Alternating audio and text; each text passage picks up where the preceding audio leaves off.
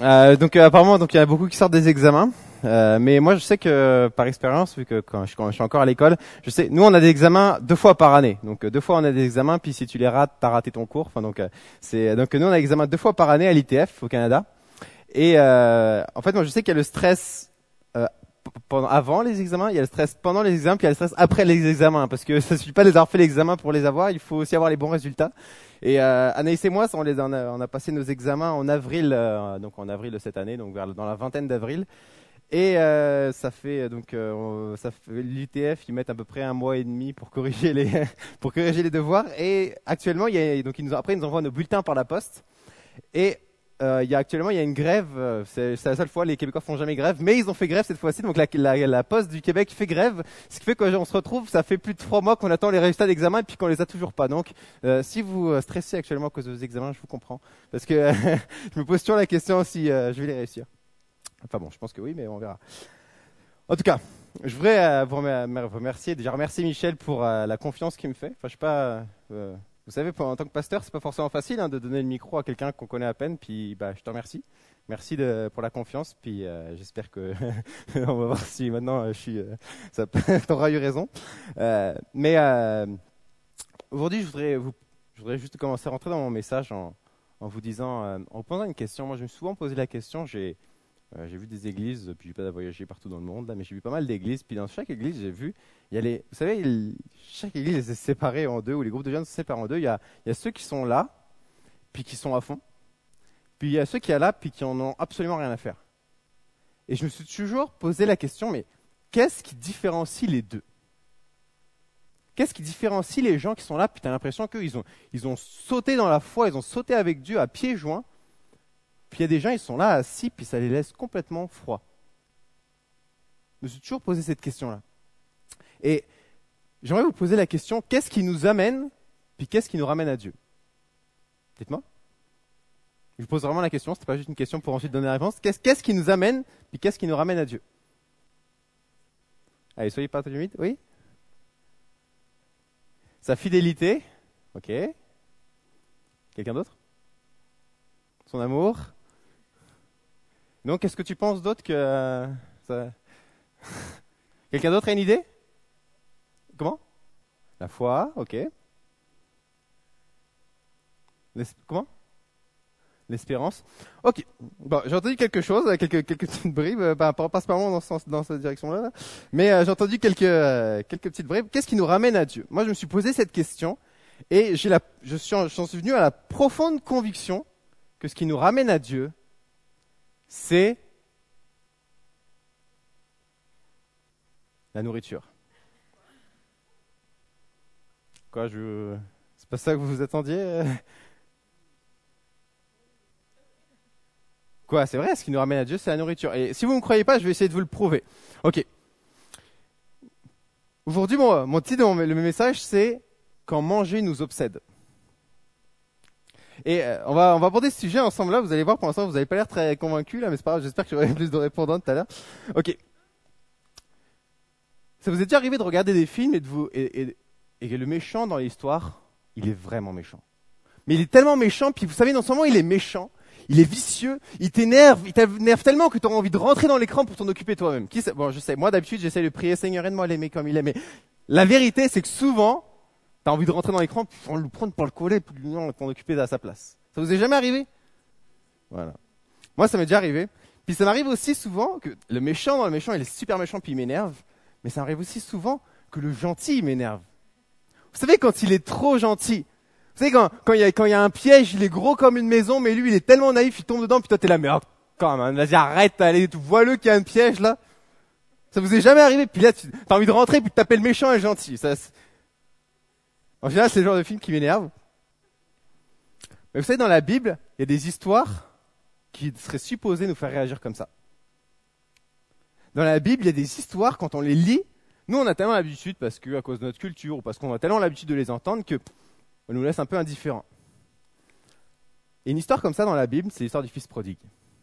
Et j'aimerais qu'on la lise ensemble. Je suis sûr que pour beaucoup d'entre vous qui a déjà entendu une, un- une prédication sur le fils prodigue, ou un message sur le fils prodigue, ou quelque chose sur le fils prodigue, ou un mot sur le fils prodigue, C'est dans Luc 15, verset 11. Tu peux afficher les autres versets.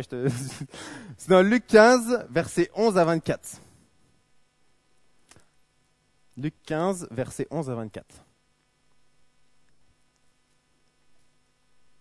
Je vous le lis. Un homme avait deux fils. Le plus jeune lui dit, Mon père, donne-moi ma part d'héritage, celle qui doit me revenir un jour. Et le père fit le partage de ses biens entre ses fils. Quelques jours plus tard, le cadet vendit tout ce qu'il avait reçu et s'en alla dans un pays lointain. Là, il gaspilla sa fortune en menant une grande vie. Quand il eut tout dépensé, une grande famine survint dans ce pays-là, et il commença à manquer du nécessaire. Alors il alla se faire embaucher par l'un des propriétaires de la contrée. Celui-ci l'envoyait dans les champs garder les porcs. Le jeune homme aurait bien voulu apaiser sa faim avec les caroubes que mangeaient les bêtes, mais personne ne lui en donnait. Alors il se mit à réfléchir sur lui-même et se dit Tous les ouvriers de mon père peuvent manger autant qu'ils veulent, alors que moi je suis ici à mourir de faim. Je vais me mettre en route, j'irai trouver mon père et je lui dirai Mon père, j'ai péché contre toi, contre Dieu et contre toi. Je ne mérite plus d'être considéré comme ton fils. Accepte-moi comme l'un de tes ouvriers. Il se mit donc en route pour se rendre chez son père. Comme il se trouvait encore à une bonne distance de la maison, son père l'aperçut et fut pris d'une profonde pitié pour lui. Il courut à, la rencontre de son fils et se jeta à son cou et l'embrassa longuement. Le fils lui dit, Mon père, j'ai péché contre Dieu et contre toi. Je ne mérite plus d'être considéré comme ton fils. Mais le père dit à ses serviteurs, Allez vite chercher un habit, le meilleur que vous trouverez, et mettez-le lui passez-lui une bague au doigt et chaussez-le de sandales. Amenez le veau gras que nous avons, le veau que nous avons engraissé et tuez-le. Nous allons faire un grand festin et nous allons, nous réjouir. Car voici, mon fils était mort et il est revenu à la vie. Il était perdu et je l'ai retrouvé. Et ils commencèrent à festoyer dans la joie. Souvent, quand on lit ce passage, on se dit ah c'est vrai, le, fils prodigue quand même, quand même il a abusé, hein, franchement. Et quand même, c'est pas bien ce qu'il a fait. Mais on se rend pas compte, je pense, que pour beaucoup d'entre nous, que à l'époque, le père du fils prodigue, c'est pas n'importe qui. C'était pas juste un père de, n'importe où, c'était un grand propriétaire. Il avait énormément de biens, énormément de propriétés. C'était des gens pour qui on avait énormément de respect. Énormément. C'était des gens que quand on les voyait, on, avait, de la révérence pour eux. On leur, réservait les, meilleures places dans les, synagogues ou dans les, repas. C'était des gens qu'on respectait énormément. Et le fils et un fils, mais c'est lui le méchant de l'histoire qu'on a envie de rentrer pour lui taper dedans. Pour lui rentrer dedans. C'est, il commet mais l'impensable. Il va dire à son père concrètement, je préférerais que tu sois mort. Je préférerais que tu sois mort parce que je suis tellement, j'en ai tellement marre d'attendre que tu meurs pour pouvoir récupérer ton héritage. Je peux même, j'en ai marre d'attendre, donc j'aimerais bien que tu me le donnes maintenant. Là, je peux plus attendre, j'en ai marre. Concrètement, il est en train d'insulter son père. Et c'est la honte, c'est la honte pour lui, mais c'est aussi la honte pour son père. Il a déshonoré la famille. À l'époque, les auditeurs de, Jésus, quand ils entendaient cette histoire, mais ils disaient, mais c'est qui ce fils-là qui a osé faire ça? Et pas simplement à un père, bah, bien sûr déjà il y a le fait qu'il ait fait ça à son père, mais non seulement à un homme d'une telle envergure. Comment est-ce qu'il a pu oser faire ça? Et vous savez, pour les auditeurs de l'époque, ceux qui écoutaient l'histoire de Jésus, souvent nous on arrive, à, comprendre le fils prodigue, ce qu'il a, a, fait c'est pas bien. Pour les auditeurs de l'époque, c'était vraiment pas bien. Mais ce qu'on ne se rend pas compte, c'est qu'à l'époque du fils prodigue, le père, il est tout aussi scandaleux que le fils. Tout autant. Il est, c'est lui le père dans l'histoire, c'est le gentil que tu as aussi envie de dire, mais quand même, arrête là, t'es trop naïf.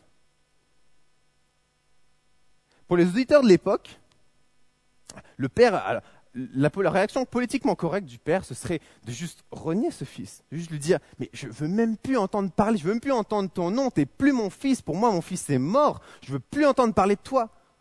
Ce serait ça la réaction politiquement correcte du père. Un père qui se respecte à l'époque, c'est comme ça qu'il aurait réagi par rapport à son fils. Mais lui, qu'est-ce qu'il fait? Non seulement il attend, mais en plus, quand son fils vient, il accourt vers lui. Et à l'époque, pour vous montrer la scène à quel point c'était ridicule, et on entend déjà d'avance les, auditeurs de Jésus rigoler, ces, grands propriétaires, en général, ces, pères de famille, avaient des longues robes. C'est-à-dire que pour courir, c'était un peu compliqué. Donc pour courir, pour vraiment courir, pour accourir, parce qu'il faisait pas juste un, petit trottinage, là, il courait, il accourait, il fallait soulever sa robe comme ça, et courir Concrètement, c'est un père qui a aucune dignité pour les, pour les auditeurs de l'époque.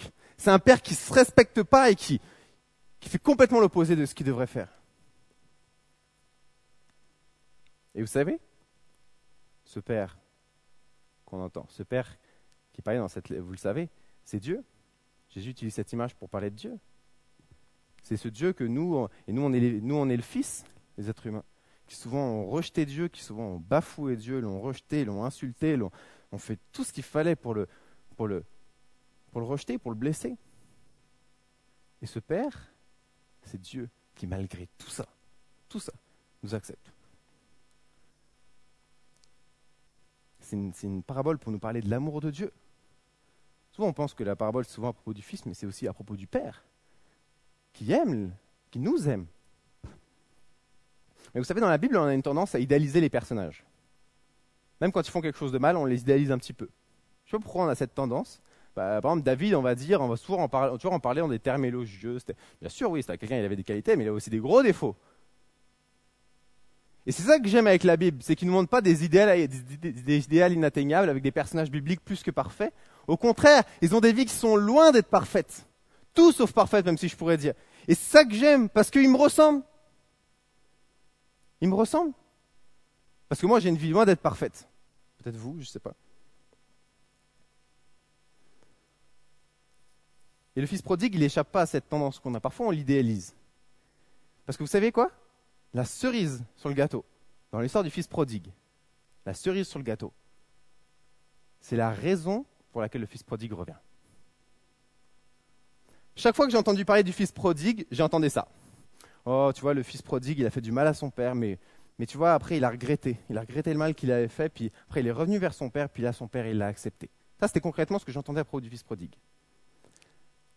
Souvent on dit ça parce que le fils prodigue, au verset 21, il dit Mon père, j'ai péché contre Dieu et contre toi, je ne mérite plus d'être considéré comme ton fils, traite-moi comme l'un de tes serviteurs. Et on se dit Tu vois, là, le peuple, il regrette vraiment ce qu'il a fait, il s'humilie, tu vois, devant son père et tout. C'est sûr que quand on écoute ça, on se dit ah, Le fils prodigue, il regrette ce qu'il a fait. Mais si on regarde mieux la parabole, on comprend pourquoi il dit ça. Et j'aimerais bien qu'on recommence depuis le début, puis on va la regarder sous un autre angle. Au verset 11. Tu peux le rafficher, s'il te plaît? Un homme avait deux fils. Le plus jeune lui dit, Mon père, donne-moi ma part d'héritage celle qui doit me revenir un jour. Et le père fit partager ses biens entre ses fils. Quelques jours plus tard, le cadet vendit tout ce qu'il avait reçu et s'en alla dans un pays lointain. Là, il gaspilla sa fortune en menant une grande vie. Quand il eut tout dépensé, une grande famine survint dans le pays. Et il commença à manquer du nécessaire. Attention, c'est là que ça devient vraiment important. Alors, il alla se faire embaucher par l'un des propriétaires de la contrée. Celui-ci l'envoya dans les champs garder les porcs. Le jeune homme aurait bien voulu apaiser sa faim avec les caroubes que mangeaient les bêtes, mais personne ne lui en donnait. On va récapituler la situation. Le fils, il a gaspillé son héritage, ok? Donc il a, blessé son père, il a, récupéré son héritage, il l'a gaspillé dans toutes sortes de, de plaisirs euh, du monde et tout. Et maintenant, c'est la famine. Et il a faim. Mais non seulement il n'a pas juste un peu faim, il n'a pas, hum, j'ai un petit creux, non, il a faim.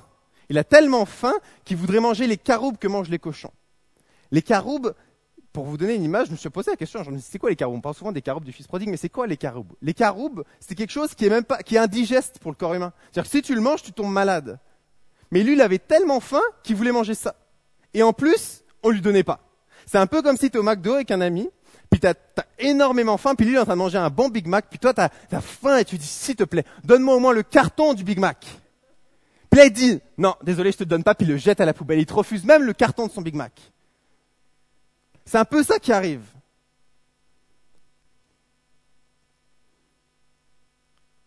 Et alors, qu'est-ce qu'il fait? Le fils prodigue, il a faim. Alors, qu'est-ce qu'il fait? On continue au verset 17. Alors, il se mit à réfléchir sur lui-même et se dit, tous les ouvriers de mon père peuvent manger autant qu'ils veulent, alors que moi, je suis ici à mourir de faim. Je vais me mettre en route j'irai trouver mon père et je lui dirai, mon père, j'ai péché contre toi, contre Dieu et contre toi. Je ne mérite plus d'être considéré comme ton fils, mais traite-moi comme, un de tes serviteurs. Tous les ouvriers de mon père peuvent manger autant qu'ils veulent, alors que moi je suis ici à mourir de faim. Je ne suis pas digne d'être appelé ton fils, traite-moi comme l'un de tes serviteurs. Est-ce que vous commencez à saisir la dynamique? Il se mit donc en route pour retrouver son père. C'est le fils prodigue, il dit Traite-moi comme un de tes serviteurs.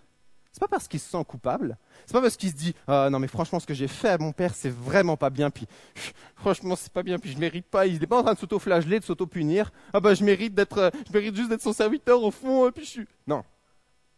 S'il dit traite-moi comme un serviteur, c'est parce qu'il sait très bien. Enfin, il sait, il pense savoir qu'il n'a plus aucune place auprès de son père. Dit vu ce que j'ai fait à mon père, je vais certainement pas venir en tant que fils. Je vais la jouer discretos. Je vais venir dire ok pardon, je, je pas ton fils, je sais, je plus de ton fils, traite-moi comme un tes serviteurs.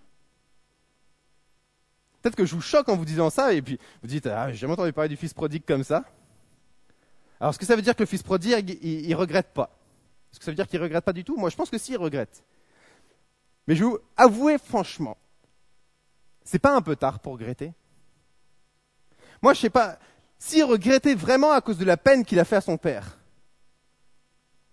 peut-être que c'est moment où il était, euh, c'était au moment où il était, euh, il il voyait justement la peine qu'il avait fait à, son père, qu'il aurait dû regretter, à dire comme, oh là, peut-être que je suis allé un peu trop loin quand même. Ou c'est peut-être quand, quand il a vu la honte qu'il avait commis, qu'il avait euh, causé à son père, qu'il aurait dit, ah ouf, quand même là, je suis, allé fort. Ou peut-être c'est quand il était allongé parmi les prostituées qu'il aurait dû se dire, ah, mais quand même, je suis un peu allé trop loin.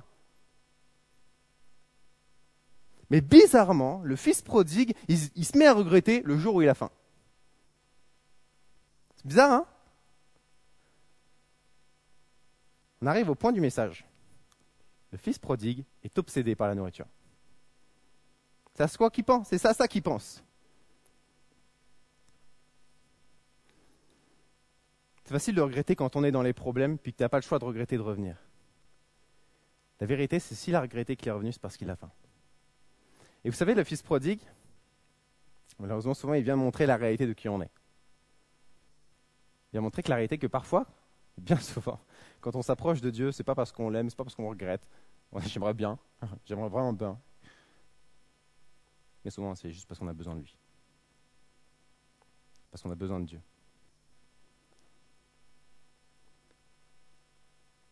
Soyons honnêtes un instant. Moi, je l'ai déjà parlé de ce message, puis quelqu'un m'a dit Qu'est-ce qui nous ramène à Dieu? Oh, son amour Son amour nous ramène à lui. Moi, j'ai déjà essayé euh, d'évangéliser comme ça, quelqu'un comme ça. Euh, je, pensais vraiment que ça allait fonctionner, puis je me suis mis devant elle, puis c'était une amie, puis j'étais vraiment, j'étais vraiment intense, j'étais, passionné, puis j'ai presque les larmes aux yeux, puis j'étais, trop compte? Dieu, il t'aime tellement. Puis Dieu, il voudrait tellement être proche de toi, puis il voudrait tellement te serrer dans ses bras, puis te donner tout l'amour qu'il a. Tu te rends compte à quel point il est blessé quand tu te mets loin de lui? Je dois avouer que j'étais un peu déçu par sa réponse. Parce que sa réponse a été ça. Ben, je m'en fous. Moi, je lui ai rien demandé, je lui ai pas demandé de m'aimer. Moi, j'aime mon père, j'aime ma mère, je suis content avec ma famille, je suis content avec mon copain, mes amis. Moi, j'ai pas besoin de lui. Et ça, c'est la réalité de l'être humain. C'est la condition humaine. On va vers Dieu quand on a besoin de lui. Bien souvent. J'aimerais bien qu'on revienne vers Dieu parce qu'on l'aime, mais la vérité, c'est qu'on a besoin de lui. Et c'est comme ça à travers toute la Bible. Replongez-vous dans vos souvenirs d'école du dimanche. Avec le peuple d'Israël, c'est toujours comme ça. C'est ah bah on est avec Dieu, puis finalement on commence à se détourner, on va vers les idoles, on commence à se prosterner devant les statues, puis là, ah, il y a des problèmes, il y a des gens qui arrivent, puis commencent à nous martyriser, oh là là, on est malheureux, qu'est-ce qui ça va pas bien? Puis là, tout d'un coup, qu'est-ce qui se passe? Ils se disent, quand même, c'est pas bien ce qu'on a fait avec Dieu. Hein? Franchement, puis Seigneur, pardon, pardon, excuse-nous d'avoir, d'avoir, de nous être détournés de toi. Euh, tu vois. C'est bizarre, regret sincère, j'en doute.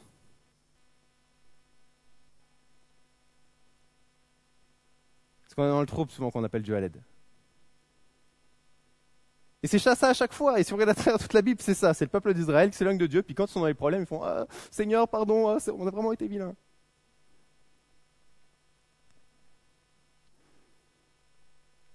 Mais vous savez ce qu'il y a de plus incroyable dans tout ça? C'est qu'avec ce cœur tordu parfois avec, dans lequel on s'avance devant Dieu, ben Dieu nous accepte. Non seulement il nous accepte, c'est pas juste bon, je t'accepte, c'est il court vers nous, il accourt vers nous. Et il est prêt à nous combler pareil. Il nous laisse même pas finir notre phrase qui nous comble. Vous savez comment euh, cette prédication elle a commencé dans mon cœur? C'était il y a plusieurs mois, j'étais au Québec. Et euh, j'avais pas été très sérieux avec ma vie de prière et j'avais pas passé beaucoup de temps avec Dieu euh, dans, les temps où j'étais. Puis, puis j'ai commencé à, j'ai commencé à moi, en présence de Dieu. Puis euh, je commence à prier. Puis vous savez, parfois, on commence à rentrer la présence de Dieu, puis on part comme en pilote automatique, comme s'il fallait dire des paroles spéciales pour que Dieu tout d'un coup dise Ah bah ok, je vais te bénir. Et puis on verra, ah, Seigneur, tu vois, je t'aime. Puis ah Seigneur, tu vois, je, ah, je t'aime, j'aime être dans ta présence. Ah, Seigneur, c'est vraiment bien. Puis je, je t'aime, Seigneur, tu vois. Puis là, d'un coup, je me rends compte, attends, tu es complètement en train de parler sur pilote automatique. Puis c'était comme si Dieu venait moi, puis me disait Attends, Émile, c'est vraiment pour ça que tu viens me voir? Tu t'es vraiment venu dans ma présence pour me dire que tu m'aimais. Il est là, le vrai Émile? Il est où? Il est caché où? Montre-le-moi. T'es vraiment venu pour ça? Et vous savoir la vérité? C'est non, je n'étais pas venu pour ça. J'étais venu parce que j'étais fatigué. J'étais venu parce que j'avais des choses qui me pesaient sur le cœur, des choses avec lesquelles j'arrivais pas à dire, des choses avec lesquelles des, situations dont, je, dont vous parlais pas nécessairement parce que c'est pas utile, mais des choses qui me pesaient sur le cœur. Je me sentais vide, je me sentais sec, je me sentais fatigué, je me sentais lourd. Et au fond de moi, il y avait quelque chose qui disait Je suis plus capable, il faut que j'aille voir Dieu. Je ne peux plus supporter de vivre comme ça. C'est la seule raison qui nous amène vers Dieu. Puis vous savez, quand, quand Dieu disait ça, c'était pas. Ah, c'est l'intention là que tu viens. hein, pourquoi tu viens Non, c'était. J'accepte comme ça. C'est correct, viens. Écoute, Émile, je fais la paix avec le fait que tu viens avec moi à cause de tes besoins. Je fais la paix avec ton cœur mauvais. Je suis mort à la croix pour ton cœur mauvais. Je t'accepte comme tu viens. Viens, viens comme t'es. Essaye pas de jouer une apparence, essaye pas de jouer, de, masquer un, cœur soi-disant spirituel. Émile, je sais que tu viens à cause de tes besoins. Viens. Viens, je t'accepte. J'accours vers toi, je te prends dans mes bras, je veux te combler. Ce soir, tu pars tout déprimé de la prédication, tu n'as pas compris. Et vous savez, d'habitude, quand, quand ça arrivait ça, quand je me rendais compte que j'avais un mauvais cœur quand je venais devant Dieu, vous savez ce que je faisais? En général, je faisais un pas en arrière. Je faisais, oulala, venir dans la présence de Dieu avec ces intentions-là. Non, mais. Puis je, en général, ça, coupait tout net le moment de prière. C'est, mais quel, quel, comment est-ce que je peux être aussi dur Comment est-ce que je peux être aussi mauvais? Puis je me à me culpabiliser. Puis franchement, il y a un temps où je pensais que si je me culpabilisais suffisamment, bah, j'allais venir dans la présence de Dieu. Ah, tu vois, Emile, ah, Dieu il t'aime tellement, puis Dieu il a tellement envie que tu sois avec lui, puis Dieu il doit tellement pleurer que tu viennes pas le voir, faut que tu ailles le voir. Puis je me disais, à force de culpabiliser, je vais bien finir par venir vers Dieu quand même. Puis là, je me disais, oh, puis tu vois, Dieu, il a, Dieu, Dieu, il a donné son fils à la croix pour que tu puisses rentrer dans sa présence. Puis toi, tout ce que tu fais, c'est tu craches là-dessus, puis tu le rejettes, puis tu, tu refuses de rentrer dans sa présence, alors que lui, il a payé un si grand prix, toi, t'en as rien. À... Puis la vérité, c'est que j'ai beau me culpabiliser autant que je veux me voir, faire dresser la peinture de à quel point je suis maléchiavélique et méchant, que je rentrais pas dans la présence de Dieu.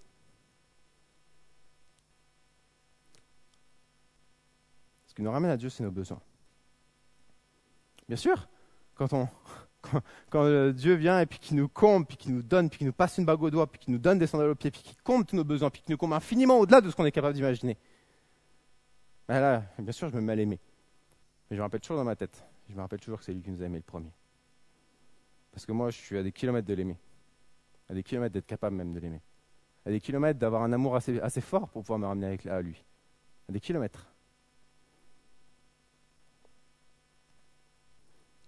Et c'est pas du tout euh, une affaire légère, et je vous dis ça avec légèreté. Bah, de toute façon, on s'en fout, hein, Dieu nous accepte, ah, euh, avec lui. Et la vérité, c'est que c'est ça la réalité de l'être humain. C'est ça notre réalité. C'est bien souvent, ça s'avance devant Dieu avec nos besoins. Il faut cesser de se culpabiliser parce que Dieu nous accepte avec nos besoins. Vous savez, ça a été un point marquant pour, euh, pour Anaïs et moi. C'est un point marquant que trois jours après notre mariage, alors qu'on était dans notre, dans notre, dans notre appartement en Espagne, et puis qu'on profitait, puis on était contents, on venait de se marier et tout ça, puis on était contents. Et on a passé un moment de prière, puis c'était comme si Dieu me disait, dans mon cœur, puis il m'a déposé cette pensée forte dans mon cœur. Émile, je suis la pierre angulaire de ton mariage. Vous savez ce que c'est la pierre angulaire? La pierre angulaire à l'époque de Jésus, c'était la maison, la Bible, la Bible dit Jésus, c'est la pierre angulaire. Voilà, la pierre angulaire, c'était la pierre que si tu l'enlevais de la maison, c'est la pierre sur laquelle la maison, toute la maison était construite. C'est-à-dire que si tu retires la pierre, mais la maison, elle s'effondre. C'est simple. Et c'était une pensée simple, mais qui, m'a, qui a pénétré mon cœur. C'est Jésus et Émile, je suis la pierre angulaire de ton mariage.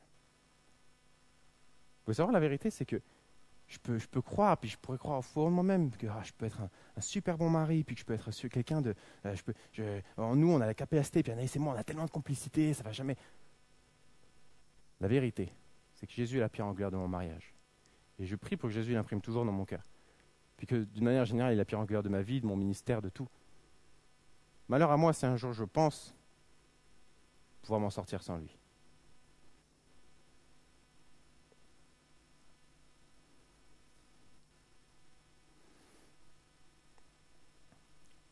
Si je retire Jésus de ma vie, c'est simple, j'ai juste plus le goût de vivre.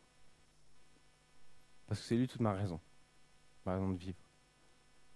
Et sans lui, je me sens sec, je me sens vide. Voilà ce qui me ramène à lui. C'est que j'ai besoin de lui. Maintenant, mon message ce soir, voilà. N'aie pas honte de venir devant Dieu à cause de tes besoins. Parce que Dieu a fait la paix avec le fait que tu viens devant lui à cause de tes besoins. Fais la paix une bonne fois pour toutes, fais la paix avec le fait que tu n'es pas gentil l'histoire. C'est la Bible qui le dit, pas moi. On n'est pas les gentils, on est les méchants. Et Dieu nous a aimés le premier. Maintenant, il y a peut-être une raison pour laquelle toi, tu ne t'approches pas de Dieu. Peut-être c'est parce que tu ne réalises pas que tu as besoin de Dieu. Vous savez, on utilise beaucoup d'expressions pour dire que quelqu'un s'est converti. On va dire euh, ah, j'ai, une conviction de péché, euh, euh, j'ai donné ma vie à Dieu. Mais une, expression qu'on utilise et que je trouve tellement capitale pour ce qu'on est en train d'aborder aujourd'hui, c'est simple. C'est quand on dit j'ai réalisé mon besoin de Dieu. Quelqu'un a déjà entendu ça pour quelqu'un qui s'est converti J'ai réalisé que j'avais besoin de Dieu. J'ai réalisé mon besoin de Dieu. Et c'est exactement ce qu'a vécu le fils prodigue. Il a réalisé qu'il avait besoin de Dieu. Peut-être que c'est la première fois que tu viens ici, peut-être que ça fait, peut-être que tu es ici depuis longtemps ou depuis pas longtemps, peu importe. Ma question ce soir, elle est simple. C'est est-ce que tu réalises que tu as besoin de Dieu? Parce que si tu réalises que tu as besoin de Dieu, enfin, cette, question, la réponse à cette question va déterminer l'intensité à laquelle tu vas chercher Dieu. C'est simple. Est-ce que tu réalises que tu as besoin de Dieu? C'est basique, c'est simple la vie avec Dieu. Est-ce que tu réalises que tu as besoin de Dieu?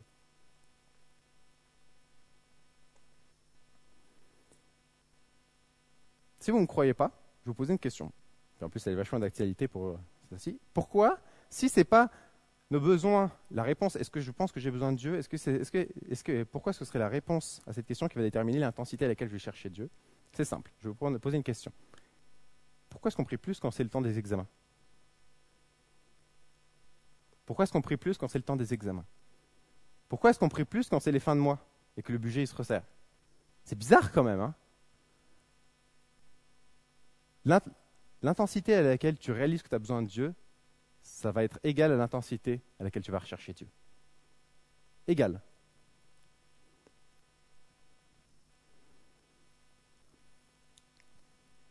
Plus vous aurez besoin de Dieu, plus vous allez réaliser que vous avez besoin de Dieu, plus vous allez le rechercher.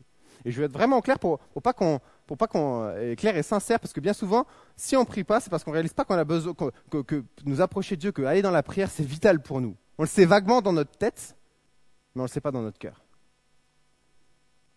Il y a quelques mois, moi, j'étais dans un cours à l'école biblique, puis je trouvais vraiment intéressant ce qu'avait fait le, prof, puis je vais vous le montrer. Il avait pris un, il, avait son tableau, puis il a, tracé une ligne entre les deux. Puis il a dit, voilà, les avantages à prier et les désavantages à ne pas prier.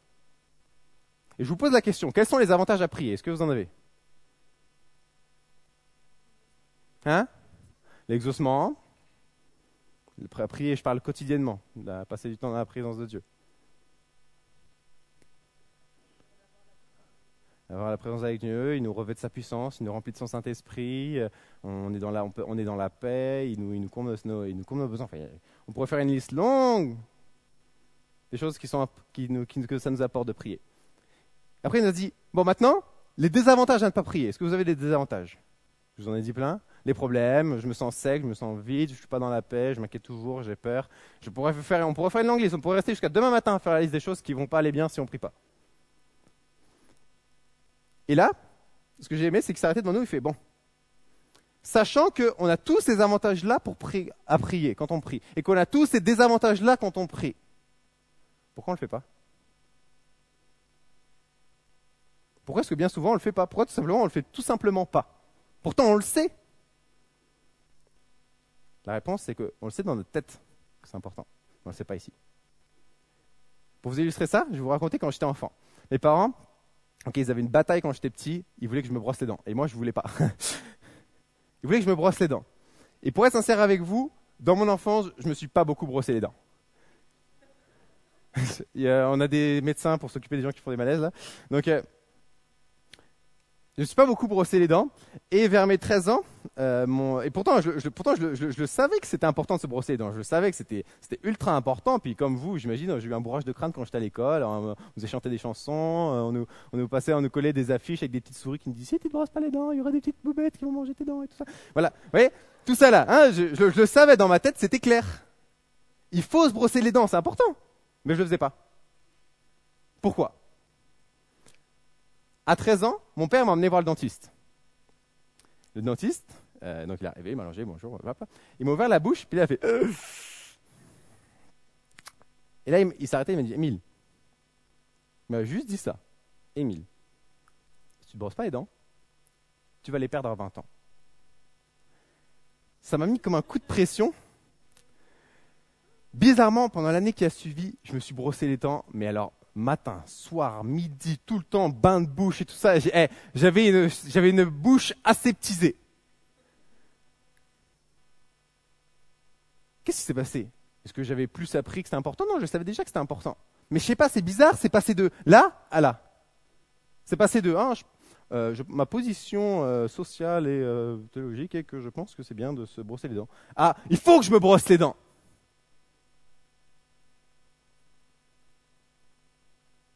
Un an plus tard, je retourne sur le dentiste, il regarde ma bouche, je fais Waouh, Émile, eh, c'est super, voilà, c'est bon. Tu vois, là, je m'inquiétais, mais maintenant, c'est bon, t'es reparti sur la bonne voie. Regarde, waouh, quelle bouche saine, tu vois, c'est magnifique, c'est super. Vous savez ce qui s'est passé? J'ai arrêté de me brosser les dents.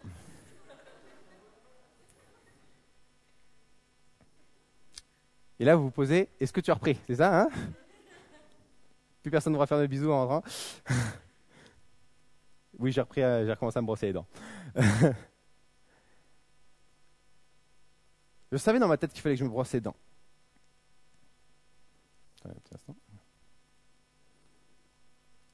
C'est comme les gens qui font de l'exercice physique. Tout le monde ici, si je vous interroge, je vous dis est-ce que c'est important de faire de l'exercice physique? Vous allez me dire mais oui, c'est important de faire de l'exercice physique, il faut faire de l'exercice physique chaque jour, c'est important, 30 minutes de marche à pied chaque, jour, c'est très important pour la santé. Vous allez tous me dire ça.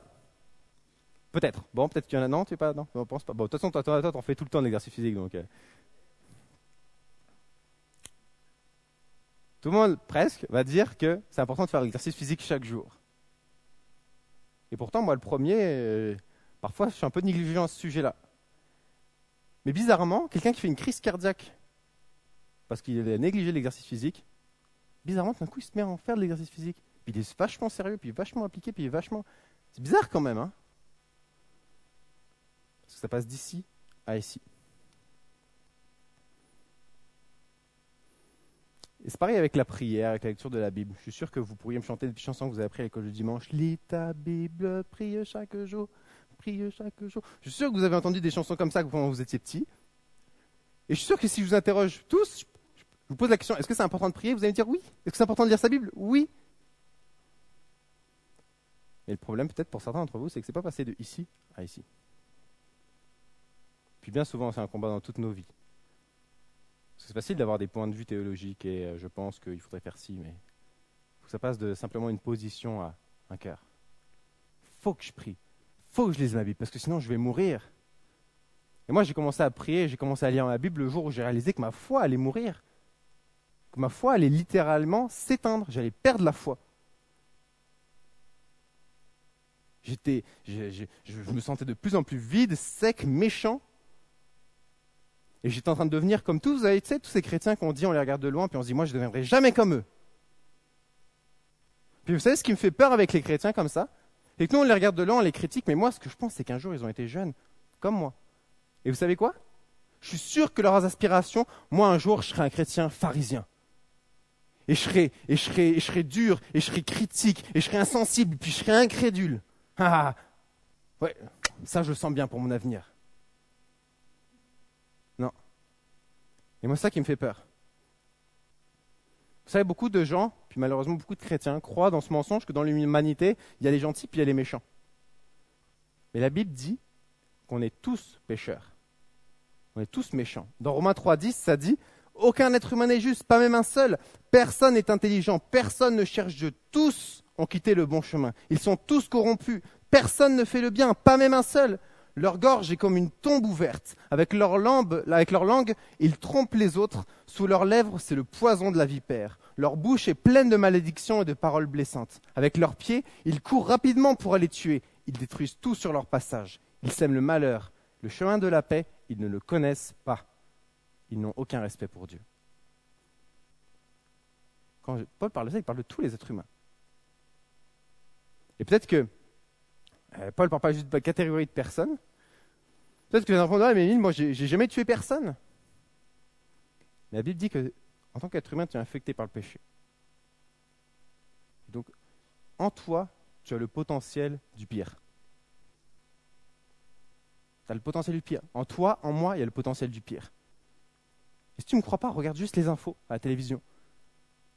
Pas besoin de me cibler sur un cas en particulier, il y en a tellement. Des gens qui étaient tout à fait normaux, pas plus méchants que les uns que les autres, puis un jour ou l'autre, ils ont pété un câble, puis se retrouvent avec une tragédie sur, les mains.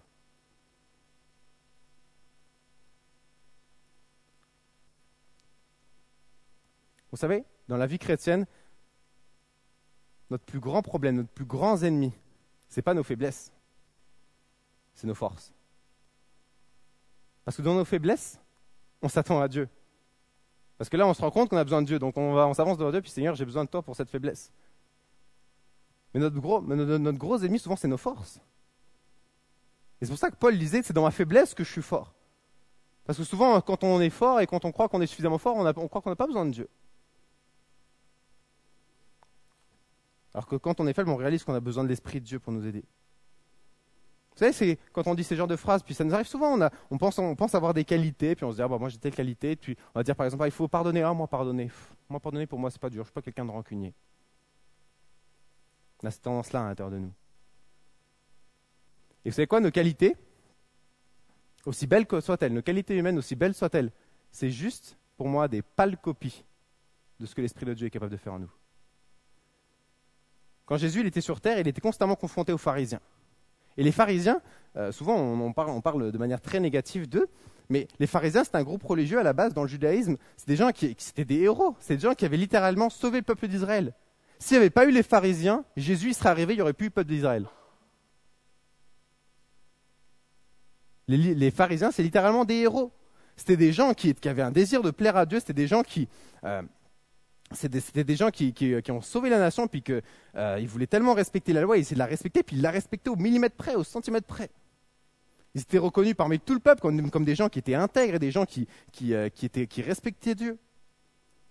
Et vous savez ce que Jésus leur a dit? Il leur a dit les collecteurs d'impôts, puis les prostituées, les gens qui étaient les plus bas, les plus bas moralement dans l'époque. Leur dit les collecteurs d'impôts et les prostituées vont vous devancer dans le royaume de Dieu. Parce que vous, avez, vous croyez avoir tellement de qualités à l'intérieur de vous. Vous croyez tellement avoir, tellement de qualités à vous, puis tellement de qualités morales à l'intérieur de vous. Vous croyez tellement être des bonnes personnes que vous êtes incapable de voir que vous avez besoin de Dieu. Alors que eux, qui sont au fond du trou, sont capables de le voir.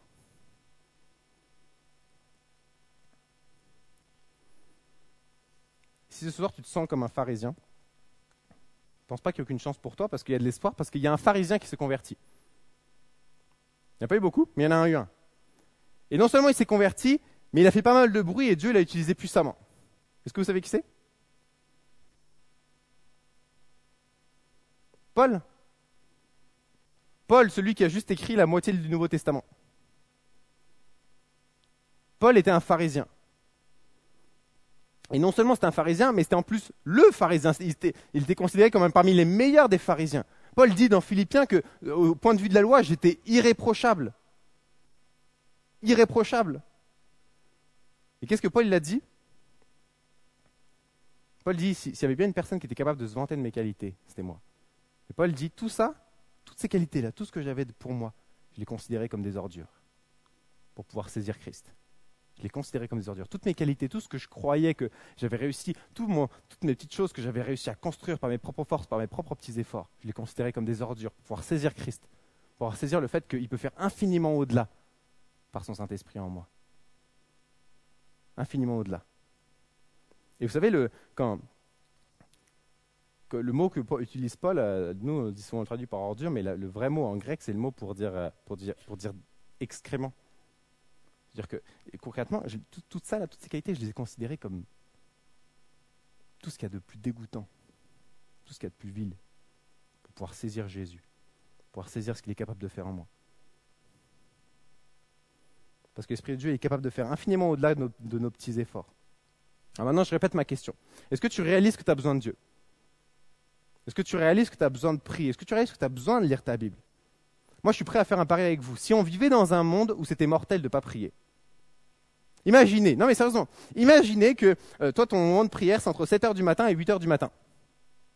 Et que là, ton réveil sonne à 7h, puis tu appuies sur snooze, puis tu, puis te rendors. Puis là, 8h, 7h15, 7h30, 7h45, 8h, bam Boum, t'es mort. Parce que là, c'était le moment de prière. Imaginez qu'on vit dans un monde comme ça. Je suis prêt à parier avec vous qu'il n'y en aurait pas un seul d'entre vous qui raterait ce moment de prière. Tu mettrais 5, 6, 10 réveils pour essayer de te réveiller. Et dès que le réveil sonnerait, tu bondirais en ton lit parce que faut pas que je meure. Mais la vérité, c'est que si on ne le fait pas, vraiment, dans le vrai monde d'aujourd'hui, si tu ne pries pas, tu vas mourir. On va mourir spirituellement, intérieurement. On va mourir. Ce n'est pas juste une option dans la vie chrétienne. On va mourir. Je vais mourir.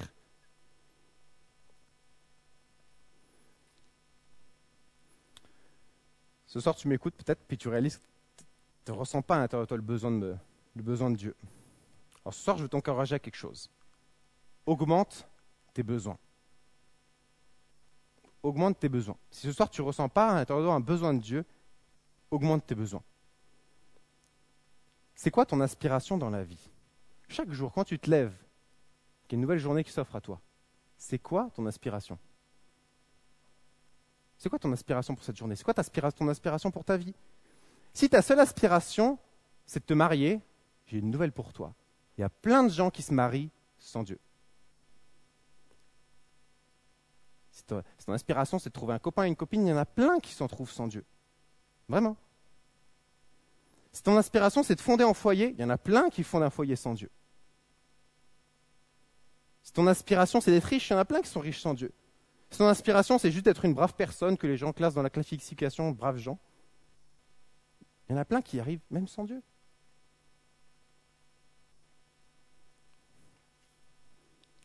Vous savez, le fils prodigue, il aurait pu passer toute sa vie au cochon. Toute sa vie. La seule chose, c'est que lui, il savait qu'il y avait une meilleure nourriture ailleurs. Et notre problème à nous, c'est que dans l'église, souvent, on se satisfait de la bouffe des cochons. On est juste content avec. On s'en satisfait. On a appris à, l'aimer, puis à, à satisfaire avec. Est-ce que, ma question soir, c'est est-ce que tu aspires à quelque chose qu'il n'y a que Dieu qui peut te donner? Un mariage, quelqu'un d'autre que Dieu peut te le donner. Peut-être pas avec. Euh, c'est sûr que Dieu bénit le mariage puis qu'il nous donne, donne, la capacité de, l'accomplir jusqu'au bout, mais concrètement, trouver une copine, tu peux le faire sans Dieu. Trouver un copain, tu peux le faire sans Dieu. Être riche, tu peux le faire sans Dieu. Il y a plein de choses que tu peux faire sans Dieu. Mais est-ce que tu aspires à des choses que personne sur terre, rien, nulle part, tu pourras le trouver nulle part qu'en Dieu? Si tu aspires à des choses que seul Dieu peut te donner, laisse-moi te dire, mais tu, il n'y aura même pas besoin qu'on dise d'aller prier. Tu vas y courir. Est-ce que tu aspires à plus? Qu'est-ce que tu aspires pour ta journée? Est-ce tu juste à avoir une bonne journée Bon, bah, on va sortir au travail. Ou est-ce que tu aspires à être une lumière pour les gens? Être un témoignage, avoir le caractère de Jésus, avoir un témoignage puissant auprès des gens. Est-ce que tu aspires à ce qu'il y ait des gens qui concrètement donnent leur vie à Jésus, là où tu travailles, là où tu étudies? À quoi tu aspires? Augmente tes aspirations. Vous savez, pour moi, la, plus grande menace de l'Église, pour moi, ce n'est pas le péché, ce n'est pas le manque de prière, ce n'est pas une mauvaise connaissance de la Bible, ce n'est pas les divisions, ce n'est pas le manque d'évangélisation, ce n'est même pas les critiques. Pour moi, le plus grand danger de l'Église, c'est la satisfaction. Juste ça, la satisfaction. La satisfaction, ça nous laisse loin de Dieu. Je n'ai pas dit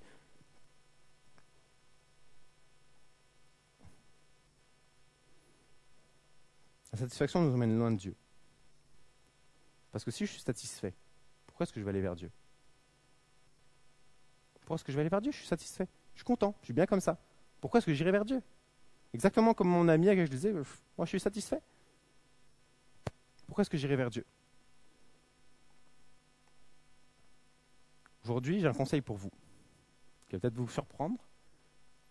Si vous voulez vous approcher de Dieu, soyez frustrés. Soyez frustrés. J'ai pas dit soyez euh, aigri, colérique, tranchant, critique. J'ai dit soyez frustrés. Ayez toujours plus. Soyez frustrés pour avoir faim de Dieu. Ayez faim de Dieu. Moi, c'est la frustration qui m'a amené pour la première fois à la prière et c'est la frustration qui va me ramener à chaque fois. Et plus je goûte à la prière, plus je réalise qu'il y a tellement plus. Plus je réalise, plus je touche à Dieu, plus, plus Dieu et plus Dieu me touche, plus je réalise que j'ai besoin de Dieu. Soyez frustré euh, en sortant dehors, en voyant les itinérants dans la rue. Il y a plein de manières d'être frustré. Vous savez que dans, parmi les marchés les plus, productifs, les marchés qui produisent le plus d'argent, il y a une nouvelle qui vient de tomber récemment. Le marché humain, du trafic humain, vient de passer au-dessus du trafic d'armes. Ça veut dire qu'on concrètement, dans notre monde aujourd'hui, sur la planète Terre, on se fait plus d'argent en vendant des humains qu'en vendant des armes. Soyez frustrés par ça.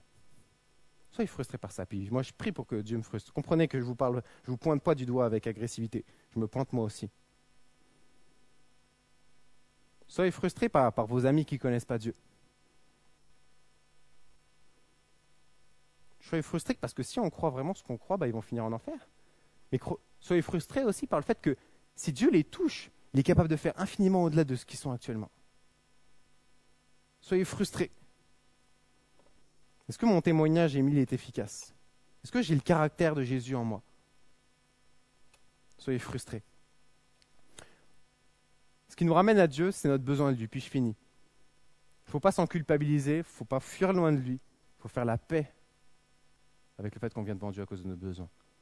Maintenant, il y, a deux, raisons pour lesquelles parfois on ne réalise pas notre besoin de Dieu.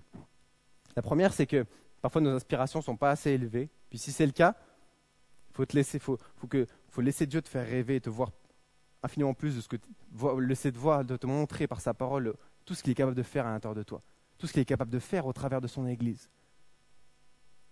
Alors que on va bientôt passer dans un moment d'appel, de, prière. J'aimerais que ce soit ce qui se passe dans notre cœur, c'est Seigneur, montre-moi, frustre-moi, montre-moi ce que tu es capable de faire en moi. Montre-moi qu'il y a infiniment plus que la bouffe des cochons. Laisse Dieu te faire rêver. La deuxième raison pour laquelle tu ne réalises pas que tu as besoin de Dieu, c'est parce que tu te crois peut-être suffisamment capable ou bon. Tu diras, j'ai une bonne éducation, j'ai grandi avec une famille chrétienne. Tu crois suffisamment bon pour atteindre tes aspirations par toi-même. dans ce cas-là, tu dois passer par le processus douloureux. Je te l'accorde, puis je suis passé par là aussi. Processus douloureux de Paul qui a dû considérer tout ça comme des ordures. Ce soir, je finis juste avec un verset et une histoire. Le verset, vous le trouvez dans Matthieu 13, 44. Juste un petit verset. Et je vous le lis, vous n'avez peut-être pas besoin de enfin, vous pouvez. Matthieu 13, 44. Le royaume de Dieu est semblable à un trésor caché dans un champ. Un homme découvre ce trésor et le cache de nouveau. Il est si heureux qu'il va vendre tout ce qu'il possède pour acheter ce champ. Ce soir, est-ce que tu réalises à quel point je prie pour que tu réalises, pour que le Saint-Esprit te le montre alors qu'on va prier. À quel point l'évangile est un trésor. À quel point l'évangile est, une mine de trésors incroyable pour ta vie et pour les gens qui sont autour de toi. Si tu, réalisais, si tu réalises à quel point l'évangile est un trésor, tu seras comme cet homme. Il n'y aura rien qui va t'empêcher de posséder ce trésor. Tu seras prêt à tout donner, à tout payer pour avoir ce trésor. La Bible, elle ne sera jamais trop compliquée pour que tu arrêtes de la lire et il ne sera jamais trop tôt pour t'empêcher de prier. Il y aura jamais, la nuit n'aura jamais été trop courte pour t'empêcher de prier. Parce que soyons sincères un instant. Puis je me parle à moi aussi. Soyons logiques surtout. Si souvent on ne se lève pas pour prier, si le réveil sonne puis qu'on l'éteint, vu qu'on se rendort, la plupart du temps, la raison est parce qu'au fond de nous, on pense qu'on a plus besoin de dormir que de prier. Il me semble être logique. Je voudrais aussi vous raconter une histoire. C'est l'histoire d'un homme, enfin d'une personne, un homme et une femme, peu importe. C'est pas une vraie histoire, mais c'est un homme qui voulait s'approcher de Dieu, prier, lire sa Bible, mais il n'y arrivait pas. Alors il s'est dit, je vais aller voir un, vieux sage. Peut-être vous avez déjà entendu l'histoire, un vieux sage dans, un vieux sage dans la montagne. Puis je vais aller voir, puis je vais lui demander, lui c'est un homme de Dieu, puis je vais lui demander, c'est quoi, c'est quoi le secret? Explique-moi, je suis frustré. Puis le vieux sage le regarde, puis lui dit, hmm, je pense savoir. Ah, il dit, vas-y, explique-moi, dis-moi, dis-moi, dis-moi, dis-moi, qu'est-ce qui... Non, non, attends, viens, suis-moi. Alors il l'emmène, puis il l'emmène dans un torrent, dans une, rivière, puis l'emmène, l'eau leur arrive à peu près ici au ventre. Puis il dit, vas-y, alors explique-moi. Il dit, ok. Il le prend par la tête, puis il lui met la tête dans l'eau. Puis là, et puis il le garde sous l'eau comme ça, puis il est sous l'eau, puis il se débat, il se débat, il se débat, puis là il le ressort, puis il fait, oh purée, mais pourquoi t'as fait ça? Mais Et il dit, il le regarde, il fait, hmm, non, attends. Puis là, il leur pose la main sur la tête et hop, paf, il le remet dans l'eau. Puis là, il se débat, il se débat. Puis là, il attend encore plus longtemps, il attend encore plus longtemps. Hop là, puis il finit par le relâcher. Mais pourquoi tu fais ça? Mais je comprends pas. Il le regarde, il fait, non, c'est pas bon encore. Il reprend la tête, puis il remet la tête dans l'eau. Puis là, il attend longtemps, il attend longtemps. Puis là, il commence à se débattre, puis on voit qu'au bout d'un moment, il commence vraiment à manquer d'air. Et puis, il est là, et puis, il, il voit qu'il est au bout, puis là, il le lâche, puis il ressort, il fait,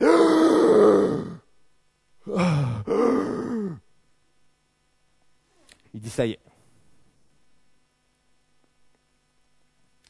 Le jour tu auras faim de Dieu, comme tu avais faim d'air, prieras et tu liras ta Bible.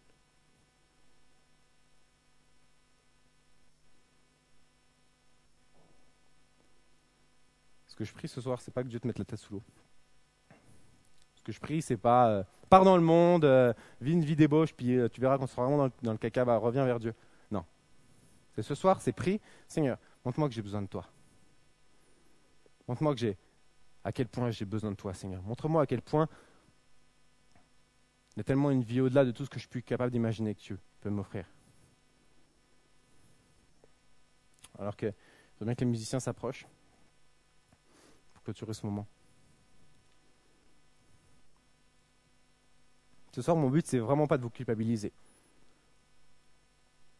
Je ne veux vraiment pas que tu oublies que Dieu t'aime, puis Dieu t'accepte comme tu es. Mais tu as besoin de réaliser à l'intérieur de toi que tu as besoin de Dieu. Peut-être que tu culpabilisais à t'approcher de Dieu avec tes besoins. La vérité, c'est que c'est nos besoins qui nous ramènent à Dieu.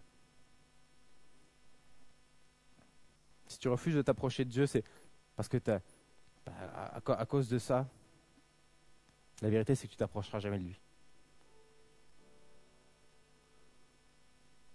Jésus, Jésus, puis Dieu voudrait tellement te serrer contre lui, t'accepter avec tout ce que tu es et te combler.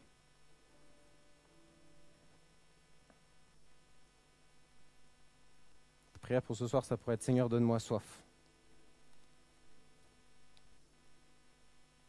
Seigneur, j'ai j'ai pas soif d'un autre conjoint, j'ai pas, pas soif d'un conjoint, j'ai pas soif d'un copain, d'une copine, d'une copine, j'ai pas soif de plus d'argent, j'ai pas soif. Seigneur, j'ai soif juste de toi parce que je réalise que c'est que toi qui peux me combler.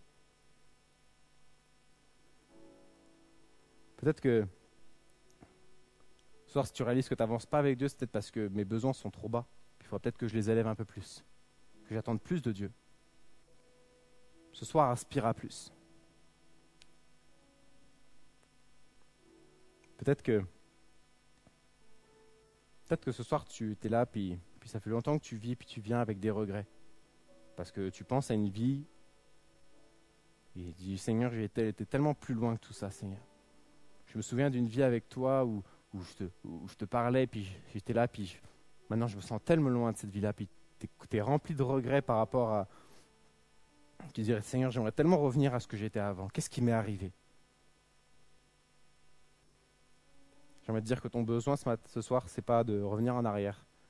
J'aimerais que Dieu te donne de la foi et de l'espérance pour l'avenir je suis capable de faire. Ce que tu as, besoin, ce n'est pas de revenir en arrière. Je peux faire infiniment plus que ce que j'ai fait à l'arrière. Fais comme Paul qui disait, je oubliant ce qui est en arrière, me jette vers l'avant.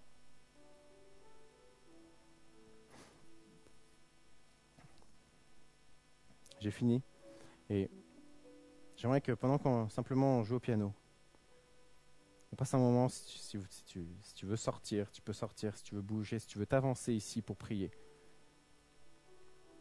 Pour moi, ce qui est important,